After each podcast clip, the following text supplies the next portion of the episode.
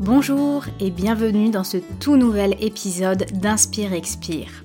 Je suis Gabrielle, professeure de yoga, et je partage dans ce podcast l'expérience de la pratique et aussi l'expérience de l'enseignement de cette belle discipline.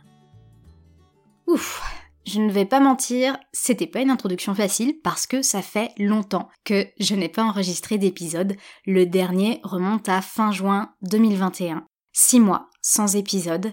Je sais pourquoi. L'épisode que je fais aujourd'hui, c'est un épisode que je voulais faire tout de suite après le dernier épisode en date, le 29e.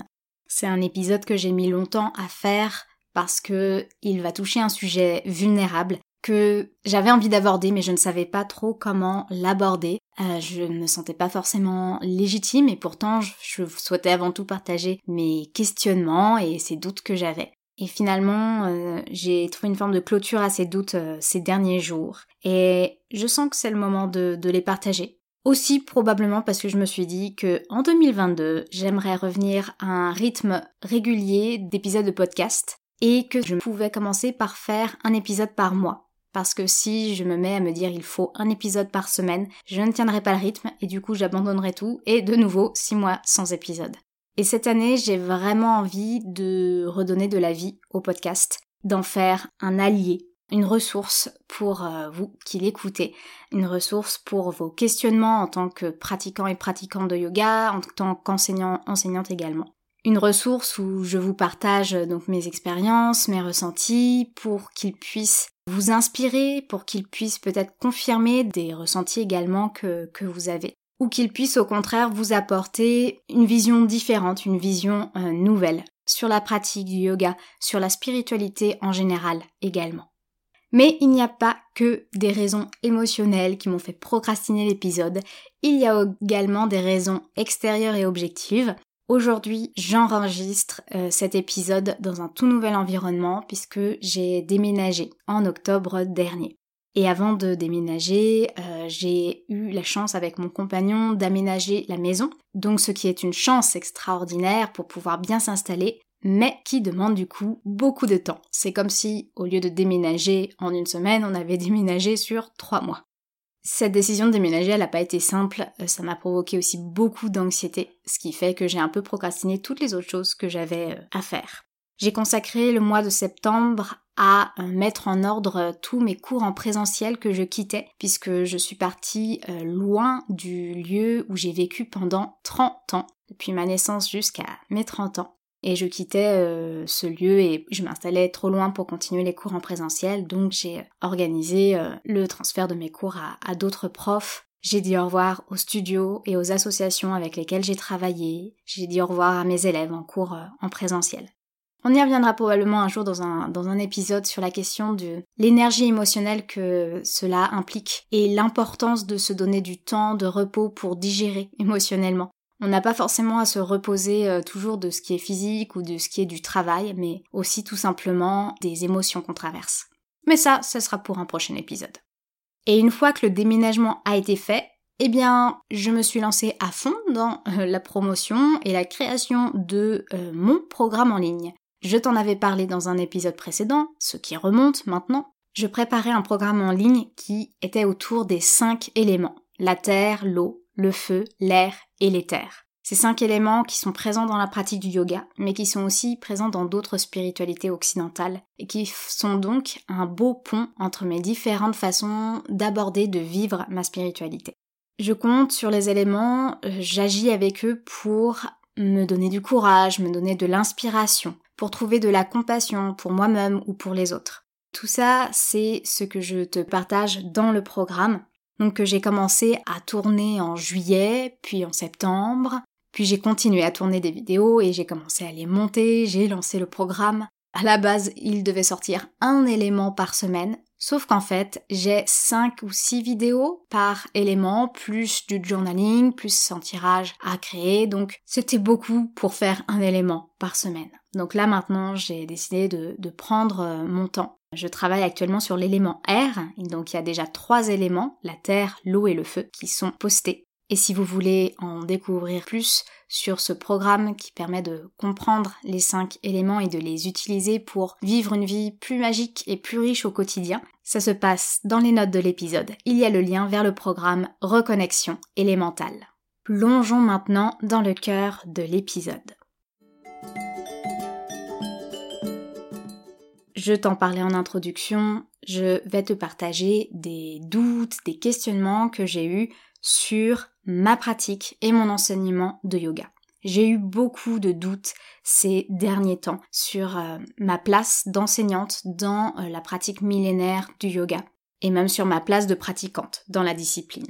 J'ai douté que c'était une bonne pratique pour moi. J'ai douté que je le faisais bien, autant en tant qu'élève que en tant que professeur. Je me questionnais sur ma façon de pratiquer et d'enseigner. Est-ce qu'elle était suffisamment respectueuse du yoga, de son histoire et des personnes qui l'ont pratiqué et enseigné pendant des millénaires en Inde, qui ont passé des années et même toute leur vie parfois à explorer cette pratique à euh, l'enseigner également et à faire en sorte qu'elle soit diffusée et qu'elle permette vraiment ce que le, le yoga permet à la base, ce pourquoi il existe, c'est la libération de la souffrance. J'ai douté, j'ai douté que j'avais ma place en tant qu'enseignante, en tant que pratiquante de yoga. J'ai douté parce que je me suis intéressée à tout ce qui est la question de l'appropriation culturelle autour du yoga c'est-à-dire le fait que euh, la société occidentale, donc qui a colonisé différents pays, dont l'Inde, a d'abord essayé d'empêcher certaines pratiques dont fait partie le yoga, soit parce qu'il y avait une volonté d'assimilation de la population qui passait par une volonté de les défaire de tout ce qui ne rentrait pas dans les codes de l'Occident, soit parce qu'il y avait une reconnaissance que ces pratiques pouvaient en fait mener à des révoltes, à des libérations des populations, donc c'est notamment le cas du yoga qui est un outil de libération. Et notamment en Inde, euh, le mouvement d'indépendance a été mené par Gandhi, qui s'appuyait sur un des textes qui est utilisé dans le yoga, qui est la Bhagavad Gita. Et donc le yoga, a, dans son histoire, a d'abord connu ce moment où il a été euh, écrasé, où il a essayé d'être étouffé. Puis il y a eu le fait de s'en moquer, qui existe encore de nos jours, et notamment de moquer euh, les personnes qui le pratiquaient, les personnes indiennes, et aussi les personnes issues de l'immigration indienne qui sont venues vivre dans des pays d'Occident. Donc leur mode de vie, leurs pratiques, leur spiritualité étaient moquées jusqu'au moment où ces pratiques, même si dans l'histoire du yoga il y a eu une volonté depuis l'Inde de diffuser la pratique du yoga en Occident, ça n'a pas seulement été pris par l'Occident et puis transformé, mais le fait est que le yoga a été transformé et pas toujours pour le meilleur et parfois même vraiment pour, euh, pour le pire. Donc il y a une vraie question d'appropriation culturelle, il y a une vraie question de colonisation du yoga, c'est un vrai sujet qui nécessite d'être exploré. Et cette exploration elle nécessite d'être faite dans tout enseignement du yoga. Il est important d'en avoir conscience et d'avoir les outils pour éviter de continuer à perpétrer euh, cette forme de colonisation du yoga et de pouvoir vraiment continuer à, l'enseigner tel qu'il est, ce yoga, c'est-à-dire un outil de libération et non pas un outil d'aliénation, un outil euh, pour faire perdre du poids, un outil euh, pour voilà, pour redonner toute sa richesse à la pratique du yoga. C'est bien de se remettre en question. C'est bien, cela fait même partie du yoga. Il y a le mot sanskrit vichara qui signifie sagesse profonde, grande sagesse, et qui n'est pas seulement la sagesse que l'on obtient en lisant des livres ou en recevant un enseignement, c'est aussi la sagesse de remettre en question, de poser des questions.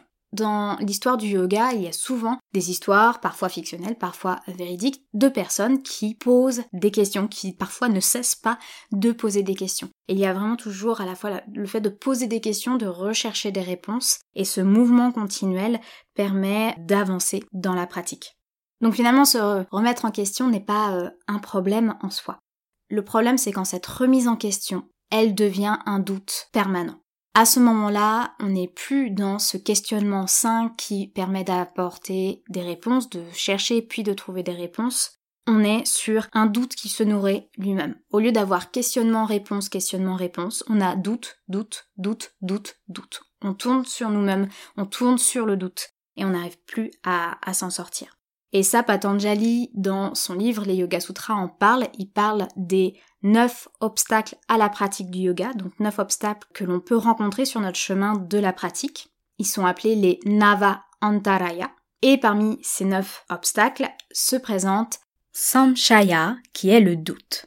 Il fait partie des obstacles du mental qui empêchent le progrès et perturbent la conscience. On doute tellement que on s'arrête. Mon partage est finalement c'est l'illustration de ça, c'est-à-dire que j'ai tellement douté que j'avais du mal à monter sur le tapis, à chaque mouvement, chaque respiration, c'était une place pour le doute, pour, pour m'envahir. Et j'ai même envisagé d'arrêter d'être professeur de yoga. En tout cas, l'idée vraiment me, venait. Je me disais, est-ce que, est-ce que c'est la solution? Est-ce que c'est la seule bonne chose à faire? J'étais vraiment envahie de doute. Le fait est que je m'ouvrais aussi à d'autres pratiques spirituelles, euh, notamment occidentales, liées à la magie, la sorcellerie. Et en même temps, je me demandais, est-ce qu'il y avait de la place pour cela et le yoga dans ma vie? Est-ce que je ne devais être que dans le yoga pour vraiment respecter euh, le yoga? Je ne savais plus du tout quelle place, quelle importance donner à la pratique yogique et à l'enseignement du, yoga dans, dans ma vie.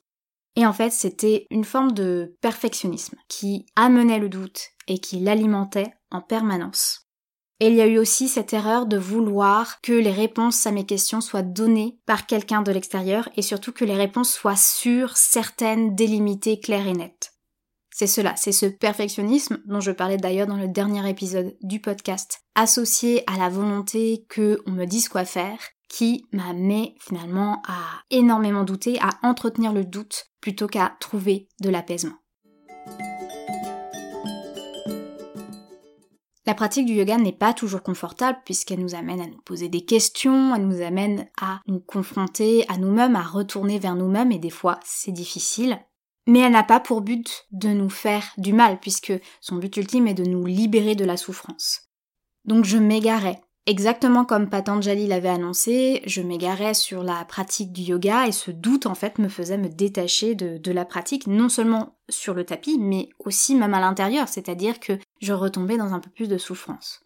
Il y avait cette année 2021 énormément aussi de doutes sur plein d'autres choses, j'ai eu 30 ans, j'ai eu le déménagement, je quittais le lieu de vie que j'ai connu pendant 30 ans. Voilà, tout ça a alimenté aussi beaucoup de questionnements, beaucoup de doutes. Et les doutes d'une partie de ma vie alimentaient les doutes d'une autre euh, partie de, de ma vie. Au cœur de cela, il y avait vraiment l'idée de ne pas faire d'erreur. Ne pas faire d'erreur avec mon déménagement, ne pas faire d'erreur maintenant que j'ai 30 ans et que je suis censée être totalement adulte. Ha ha ha ne pas faire d'erreur dans le fait de pratiquer, d'enseigner le yoga. Au point que justement je ne m'autorisais plus aucune erreur, je ne m'autorisais plus à être une humaine qui pratique le yoga.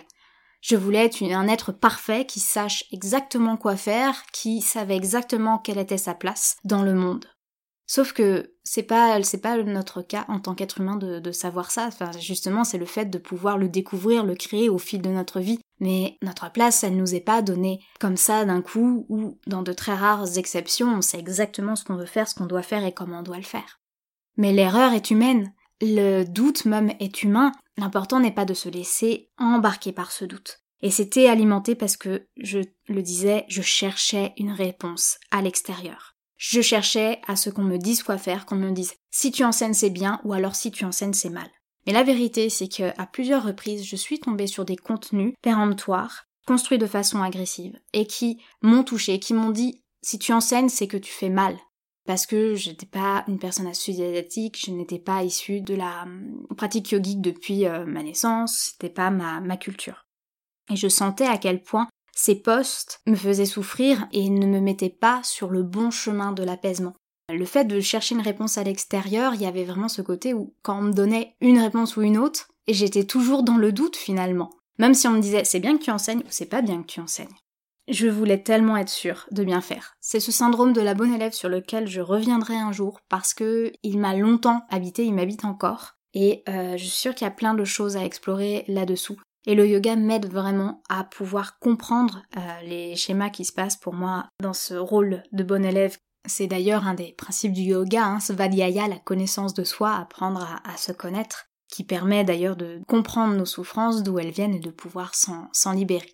J'ai fait également une formation d'histoire du yoga avec Maitri de Yoga et Veda, qui est une formation extrêmement bien faite, extrêmement riche. À chaque fois on arrivait pour un cours d'une heure, on repartait avec deux heures de connaissances pleines dans la tête, plus des ressources qui étaient données après. C'est une formation extrêmement riche, extrêmement intéressante sur l'histoire du yoga pour comprendre finalement que le yoga n'a jamais été un monolithe, mais a toujours été une pratique vivante qui a évolué au cours des années. Mais cette qualité de la formation est également ce qui m'a mise en doute parce que j'ai compris à quel point je ne connaissais rien. Euh, j'étais un peu perdue sur comment je pouvais enseigner ça à mes élèves. Je pense que ça a développé un gros syndrome d'imposture chez moi. L'idée de me dire mais est-ce que je suis vraiment faite pour enseigner le yoga? Comment je vais y arriver? Il y a une forme de reconnaissance de ma toute petite place dans l'enseignement du yoga et surtout une grande peur que cette petite place ne soit pas suffisante, que mes connaissances ne soient pas suffisantes, que ce que j'ai à apporter et à enseigner ne soit pas suffisant pour justifier que je l'enseigne. Il y a eu vraiment ce type de doute qui était là. Avec cette idée qu'en fait mon enseignement ne vaut pas la peine s'il n'est pas parfait. Alors qu'encore une fois, l'erreur est humaine et je suis humaine, une professeure humaine qui fait de son mieux et qui essaie d'apprendre chaque jour, la preuve, avec cette formation. Je pense dans ces six mois et même au-delà des six mois, bien avant, avec tous ces doutes qui ont habité euh, ma pratique et mon enseignement, il y a eu comme justement finalement une libération de cette obsession d'être une bonne personne qui fait toujours les choses bien. Et euh, un rappel que déjà faire le mieux qu'on peut avec les meilleures intentions, c'est déjà beaucoup. Ça n'empêche pas de faire des erreurs, mais si on est prêt ou prête à apprendre tout le temps, à accueillir des enseignements qui nous sont donnés généreusement et avec beaucoup de compassion, alors on peut apprendre, on peut grandir et on fera mieux la prochaine fois. On fera toujours un peu mieux chaque jour, à chaque fois qu'on apprend un peu plus. Et tout ça, ce, soulagement, petit à petit, cette capacité à laisser partir les doutes, cette capacité à me juger beaucoup plus doucement et même à relâcher euh, le jugement, c'est paradoxalement venu premièrement d'une formation autour de l'appropriation culturelle et deuxièmement de mon enseignement régulier de cours de yoga.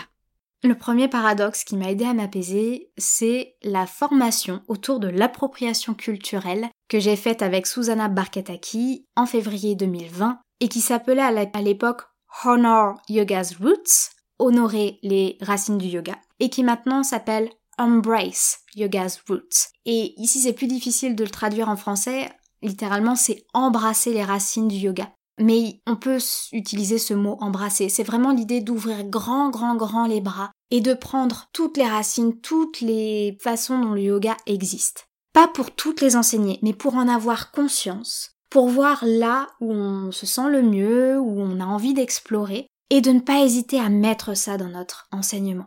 J'ai découvert Susanna Barkataki grâce au podcast en anglais que je vous recommande qui s'appelle Yoga is Dead, que j'avais découvert grâce à une publication sur Instagram et qui m'avait euh, beaucoup aidé à réfléchir sur cette notion d'appropriation culturelle.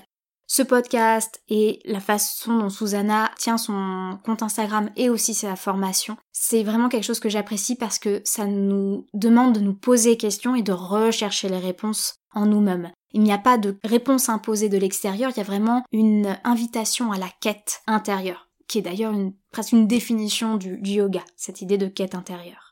Donc quand j'ai découvert Susanna Barkataki, j'ai participé à son deuxième sommet autour du yoga et de l'appropriation culturelle qu'elle a fait. Et euh, dans ce sommet, elle avait euh, invité seulement des personnes sud-asiatiques, puisqu'elle avait remarqué que dans les différentes conférences autour du yoga, euh, notamment aux États-Unis, mais pas que aux États-Unis, on invitait beaucoup de personnes blanches, mais très peu de personnes sud-asiatiques. Pourtant, ces personnes existent. Donc il y avait une silenciation de ces voix et par ce sommet, elle leur a donné de la voix. Et c'était extrêmement riche, extrêmement puissant. Il y avait la question de, la place des personnes trans dans le yoga, dans l'histoire de l'Inde également. Il y avait la question de se réapproprier la pratique, la question de l'importance du souffle et des autres dimensions du yoga dans la vie, l'importance de faire en sorte que le yoga ne devienne pas quelque chose de déterré, de dilué ou de euh, simplement du, du, fitness, parce que c'est quelque chose qui se passe énormément aux États-Unis, qui peut malheureusement aussi arriver en France. Et l'importance en fait de redonner sa richesse au yoga, sa richesse spirituelle, mais même sa richesse dans le mouvement, sa richesse dans les sensations, sa richesse dans les émotions. Donc ça m'a vraiment aidé à comprendre ce qu'est l'appropriation euh, culturelle et à m'ouvrir à d'autres façons d'explorer le yoga. Et la formation que j'ai faite m'a permis d'avoir les différents, les différents outils pour comprendre cette appropriation culturelle, pour comprendre les enjeux de pouvoir qu'il y avait, pour avoir des exemples de situations qui relèvent soit de l'appropriation culturelle, soit de son contraire qui est l'appréciation culturelle. Cette formation qui aurait pu me mettre mal à l'aise, qui aurait pu me faire complètement douter me dire finalement j'arrête euh, j'arrête d'enseigner le yoga, au contraire cette formation avec Susanna Barkataki, elle m'a vraiment confortée dans ma façon de penser le yoga, de le vivre et d'avoir envie de le transmettre. Avant sa formation, j'avais peur d'apporter une part spirituelle au yoga, notamment quand j'ai commencé à, à enseigner. Cette formation, avec Susanna, avec sa façon d'apporter tout et de d'aider à questionner et aussi d'ouvrir les, justement la pratique du yoga, de ne rejeter personne dans l'enseignement, mais au contraire d'essayer d'amener toutes les personnes qui avaient envie d'enseigner, de les emmener dans sa formation pour qu'on ait justement les outils pour pouvoir transmettre le yoga de la meilleure façon possible. Parce que c'est ça aussi le danger quand on se questionne. Je pense que quand on se questionne sur notre place en tant qu'enseignant de yoga, comme je disais au début, je pense que c'est sain, c'est une bonne chose. Et c'est dommage après de vouloir, d'avoir envie d'arrêter parce que on, se pose tellement de questions et on se retrouve face aussi à des accusations qui sont dures et qui, nous déstabilisent. Et c'est dommage de vouloir arrêter alors qu'on a vraiment à cœur de chercher à enseigner le yoga dans sa richesse. Et cette richesse, elle peut s'exprimer de plein de manières différentes et chaque professeur aura sa manière différente d'aborder le yoga et de pouvoir le transmettre. Heureusement, parce que sinon on serait tous des copier-coller de chacun des autres et ça serait pas, ça serait pas très marrant.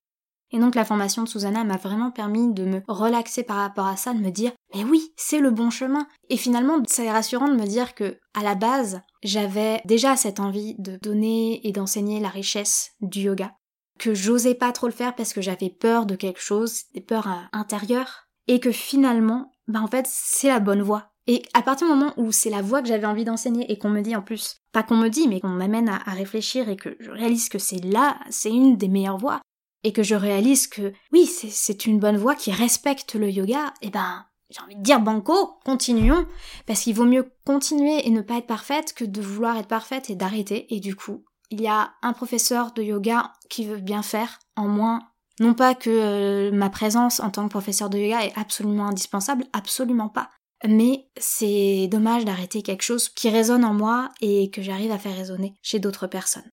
Et euh, ce qui est marrant, c'est qu'en fait, donc j'ai fait cette formation en février 2020 et finalement, j'ai oublié de relire mes notes, ce qui m'arrive avec toutes mes formations. J'oublie euh, au bout d'un moment, j'ai toujours envie, je suis toujours en mode ah une nouvelle formation, mais j'oublie de revenir sur mes anciennes formations. Et en fait, j'ai relu euh, quelques notes là avant d'enregistrer l'épisode et il y a tellement de bienveillance, tellement de compassion dans l'enseignement de Susanna et c'est ça aussi que j'ai envie d'enseigner et ça m'a juste réconforté en fait la première fois que j'ai fait euh, la formation, ça m'a conforté dans ma vision et là, ça m'a réconforté pour me dire que c'était un chemin que j'avais envie de suivre. À la fois la pratique et l'enseignement du yoga. Et que c'est ce qui est important, d'avoir envie de le suivre et d'avoir envie de le faire de façon respectueuse. C'est déjà la base principale pour pouvoir continuer à enseigner correctement le yoga. Je cherchais un poste particulier dans, les postes de Susanna Bartkataki et je suis tombée sur un poste qui a énormément résonné en moi et qui m'a permis de recaler cette histoire de chercher à l'extérieur des réponses et de me rappeler que c'était à l'intérieur qu'il fallait les trouver. Et Susanna, dans ce poste, elle dit On me pose souvent la question si je ne suis pas indien, indienne ou une personne sud-asiatique, est-ce que je devrais enseigner le yoga? Est-ce que j'ai le droit? Est-ce que je peux enseigner le yoga? Et elle répond Ma réponse est Personne en dehors de vous-même peut répondre à cette question pour vous. Personne d'autre que vous ne peut répondre à cette question. Et forcément, avec toute la réflexion que, j'ai eue ces derniers mois et notamment ces derniers jours, et de voir ce poste et de pouvoir aussi articuler ma pensée dans ce podcast sur l'enseignement et sur me rappeler à quel point la formation avec Susanna m'avait réchauffé le cœur sur ma vision du yoga, sur ma façon dont je voulais l'enseigner. Donc si jamais euh, tu es professeur de yoga et tu doutes, Rappelle-toi qu'il n'y a que toi qui peux avoir ta réponse. Il n'y a personne d'autre qui te la donnera. Et personne d'autre ne devrait te la donner. Donc la formation de Susanna Barkataki, c'est une formation que je vous recommande. J'ai une entière confiance dans ce qu'elle a enseigné et dans la profondeur et la richesse de ce qu'elle a à enseigner. Le deuxième paradoxe qui finalement m'a aidé à m'apaiser par rapport à ces doutes, c'est l'enseignement du yoga lui-même. Parce que le grand paradoxe, c'est que le seul moment où je me sentais à ma place, c'est dans mes cours de yoga. C'est quand j'enseignais le yoga. Il m'arrivait d'avoir quelques doutes, quelques pensées intrusives qui venaient, mais je ne pouvais pas nier ce que je voyais, c'est-à-dire les élèves qui étaient dans la pratique, qui étaient à l'écoute, et pas seulement à mon écoute, surtout à l'écoute de leur corps. Mes élèves que je guidais dans justement cette écoute, écoute du corps, mais aussi du souffle, des émotions.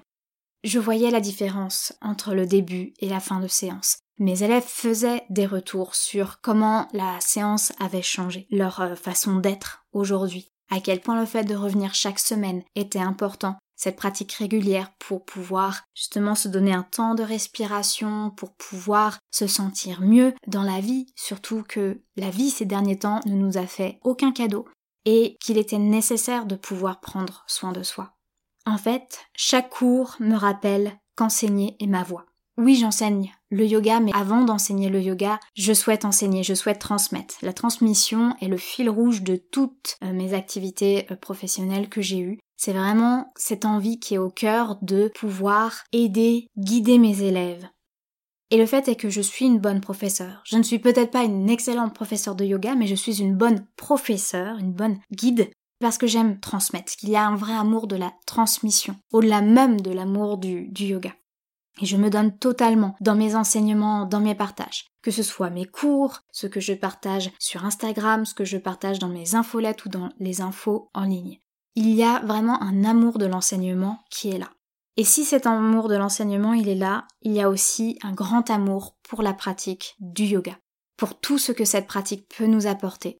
Et en voyant mes élèves en enseignant le yoga, je n'ai plus de doute non plus sur l'importance du yoga l'importance de l'enseigner le plus largement possible, c'est-à-dire pas forcément moi l'enseigner à des millions de personnes, mais simplement qu'on soit de nombreux et nombreuses professeurs de yoga pour pouvoir faire en sorte que tous les bénéfices de la pratique soient là et qu'ils puissent être transmis. On n'est pas obligé de tout savoir sur une discipline pour l'enseigner correctement. Il faut avant tout vouloir l'enseigner avec cœur et vouloir continuer à apprendre, en ayant conscience de notre place dans l'enseignement du yoga. Ce que nous ne devons pas faire, c'est oublier la richesse du yoga et la nier. Ce que nous ne devons pas faire, c'est dire mon yoga est le yoga, c'est le vrai yoga, c'est le seul yoga, parce qu'il n'a jamais existé un seul yoga. Malgré tous nos efforts pour mettre notre ego de côté, et le yoga ne considère pas que l'ego est mal, c'est l'identification à l'ego qui pose problème, eh bien, notre enseignement est toujours imprégner une part de notre identité, de notre façon de voir la vie, notre façon de voir le monde, de ce qui résonne en nous. Ce qui fait que nos enseignements, d'une certaine manière, ne sont jamais complets. Aucun des enseignements de n'importe quelle personne ne sera finalement complet. Ne serait-ce que parce que même en, Inde et dans le yoga, il y a différentes lignées, et ces différentes lignées ne couvrent pas les mêmes aspects du yoga. Et même quand on pratique la même tradition, les mêmes chants, les mêmes postures que quelqu'un d'autre, notre enseignement sera différent. Et cela fait la richesse des enseignements du yoga. Et pourtant, pourtant le cœur du yoga reste le même. Le rôle de cette pratique qui est d'unir, de libérer de la souffrance, de nous aider à nous libérer de notre propre souffrance et aussi d'avoir cette volonté et ces actions pour libérer aussi, ou en tout cas aider les autres à se libérer de leur propre souffrance, on parle de souffrance physique, mais aussi morale, mentale, sociale, économique, spirituelle. Ce cœur du yoga, reste le même. Et ça, c'est aussi la richesse du yoga. C'est ça la richesse du yoga, et le yoga est un paradoxe vivant. Il a cette capacité à s'étendre et à prendre des formes extrêmement différentes, à être multiple, et en même temps, il est unique. Il est multiple dans les enseignements, mais il est unique dans son cœur et dans ce qui nous fait finalement vivre. Ce sentiment d'union, ou quand on arrive dans un état de méditation. Ce qui me rassénère actuellement, ce qui m'apaise, c'est l'idée de me rappeler ma place en tant qu'enseignante de yoga, qui est occidentale, qui est blanche, qui n'est pas née dans la culture, qui n'est jamais allée en Inde. Ce qui m'apaise, c'est de me rappeler ma place. C'est de me rappeler que je ne sais rien, mais que je sais déjà quelque chose et que je suis capable de l'enseigner, de le transmettre. Et que cette transmission permet à des gens de pouvoir s'apaiser, de pouvoir trouver des réponses en elles-mêmes. Et tout ça, c'est très important. De pouvoir faire en sorte qu'elles expérimentent par eux-mêmes que la paix est à l'intérieur d'eux-mêmes, qu'ils ont toujours la capacité de retourner vers leur souffle. qu'ils peuvent toujours s'écouter et dire non à un mouvement qui ne passe pas aujourd'hui. Ça leur donne tellement d'outils pour se libérer de la souffrance sur le moment présent, sur le tapis, mais aussi de se libérer de la souffrance dans d'autres domaines de leur vie, et donc de vivre aussi une vie plus joyeuse, plus en relation saine avec les autres. C'est quelque chose que j'expérimente moi-même et c'est quelque chose que je sais que mes élèves expérimentent, que les élèves des autres professeurs de yoga, que tout le monde qui pratique le yoga peut expérimenter. Mais j'ai conscience que mon enseignement est tout petit, qu'il y a tellement de choses que je pourrais mettre dans mes cours mais que je ne mets pas parce que je fais des cours d'une heure et non pas de sept heures. Et donc j'ai conscience de ma place que je suis une toute petite ouverture sur le monde du yoga.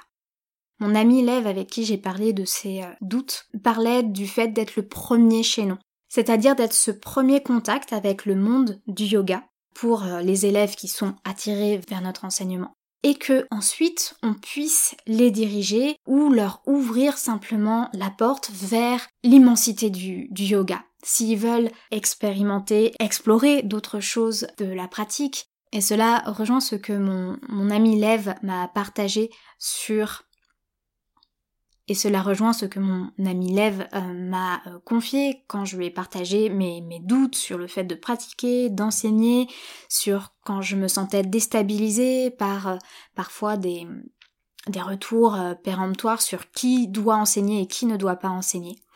Et elle m'a parlé de sa vision pour elle-même d'être professeur de yoga et d'être en tant que professeur de yoga ce premier chaînon c'est-à-dire une personne vers qui des gens arrivent et de savoir qu'elle n'est pas la fin de la chaîne, elle n'est pas ce maître yogi spirituel qui connaît tout de la pratique. Et même cela, puisqu'il y a différentes traditions, finalement ça, ça pas ou très peu, puisque finalement avec différentes traditions on aura toujours des, des maîtres différents.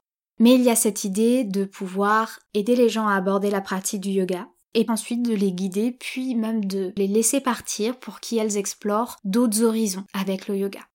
Et c'est une idée qui me parle. En tant que professeur, je me vois aussi comme une guide, mais aussi comme une personne ressource qui peut ensuite guider les élèves vers d'autres horizons du yoga, vers d'autres bulles, d'autres branches, et de pouvoir les guider, si les élèves le souhaitent, vers des lectures, vers des personnes, et ensuite peut-être même de les laisser partir pour que ces personnes puissent grandir sur leur propre chemin, sur leur propre branche du yoga et le but n'est pas de justement les enfermer, mais de, leur ouvrir tout cet aspect et de leur permettre de voir ce qui résonne pour elles. Voilà pour cet épisode qui était bien riche. En conclusion, j'aimerais revenir sur cette idée que l'important pour moi désormais dans ma pratique du yoga, c'est de me rappeler à quel point cette pratique me fait du bien, à quel point elle est importante et tout ce qu'elle m'apporte. Dans mon enseignement, ce qui est important, c'est que j'ai conscience que je ne peux pour l'instant transmettre qu'une toute petite partie de la richesse du yoga, mais que je peux aussi être ce premier chaînon, cette première porte pour plein de personnes, et que j'ai aussi à cœur de m'engager à faire grandir mon enseignement, autant dans le fait de diversifier les pratiques que je propose, donc au-delà de la pratique physique, des pratiques pour lier la philosophie, j'ai intégré récemment les mantras dans mes enseignements, dans mes cours.